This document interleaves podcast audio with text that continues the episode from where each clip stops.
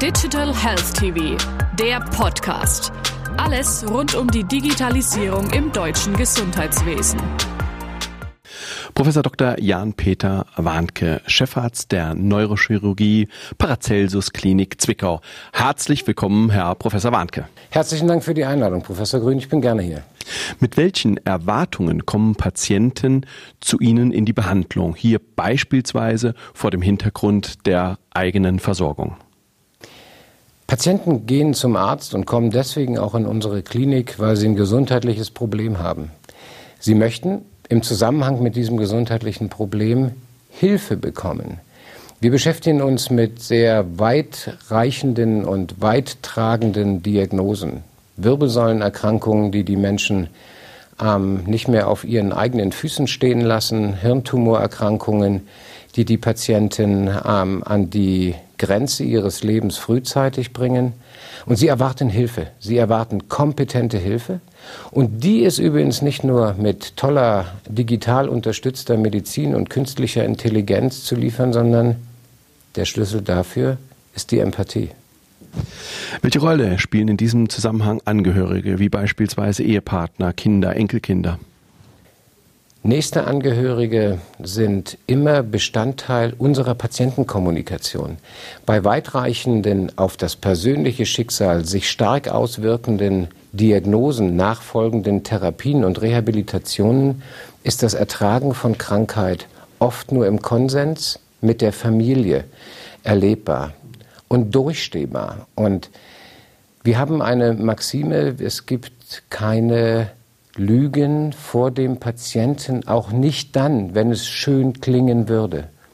Ehrlichkeit und die Einbeziehung der Angehörigen ist hier ein wesentlicher Schlüssel für ein harmonisches Arzt-Patienten-Verhältnis und damit auch für den Erfolg der ärztlichen Behandlung.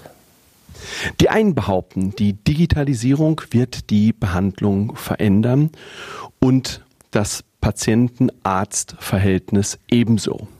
Andere stimmen dem nicht zu. Schließlich ist der Mediziner es, der den Patienten hinsichtlich Diagnostik und Therapie ganzheitlich prägend versorgt. Wie ist Ihre Sichtweise?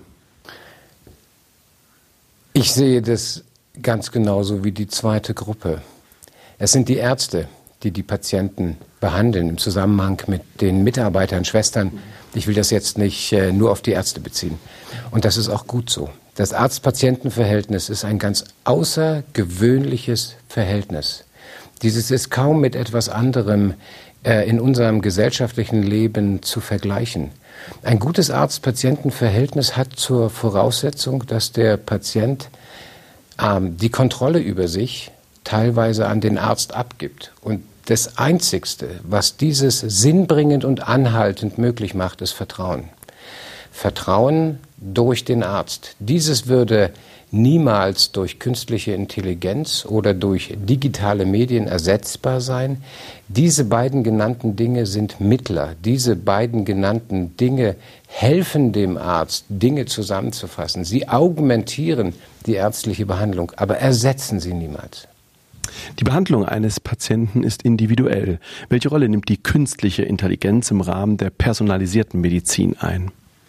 Die künstliche Intelligenz hat noch keinen durchschlagenden, die tatsächliche Behandlung individuell beeinflussenden Einfluss auf die Therapie, zumindest in meinem Fachgebiet. Die künstliche Intelligenz ist Hilfestellung desjenigen, der die Behandlung führt, der die Behandlung macht ähm, gegenüber dem Patienten. Künstliche Intelligenz ist ein, eine Wunschvorstellung, die wir haben, an der wir heute am Anfang stehen, auch heute noch am Anfang stehen, obwohl wir uns schon 20 Jahre damit beschäftigen. Der Mediziner trägt die Verantwortung. Wie beurteilen Sie es? Kann künstliche Intelligenz die Befundung eines mittels Computertomographen durchgeführten bildgebenden Verfahrens begutachten oder wird sie unterstützen? Das erste stimmt auf jeden Fall. Der Arzt trägt die Verantwortung. Digitale Systeme, künstliche Intelligenz kann dabei helfen. Ein Beispiel, Mammographien, also die Früherkennung von Brustkrebs von Frauen, bedeutet das Anschauen von ähm, röntgenologisch aufgenommenen äh, Organen, da einen tumorsuspekten äh, äh, Herd herauszufinden und zu suchen. Dabei kann künstliche Intelligenz, also neuronale, selbstlernende Systeme, die man mit Daten füttert und die dann immer weiter lernen, hilfreich unterstützend sein. Aber die Wertung dieser Befunde dahingehend, ist das jetzt Krebs oder ist das kein Krebs? Ist das etwas, was nachuntersucht werden muss? Das obliegt dem Arzt. Also nochmal, künstliche Intelligenzsysteme können supportiv eingesetzt werden, aber nie die Verantwortung des behandelnden Arztes ersetzen. Herr Professor Warnke, vielen herzlichen Dank. Gern geschehen.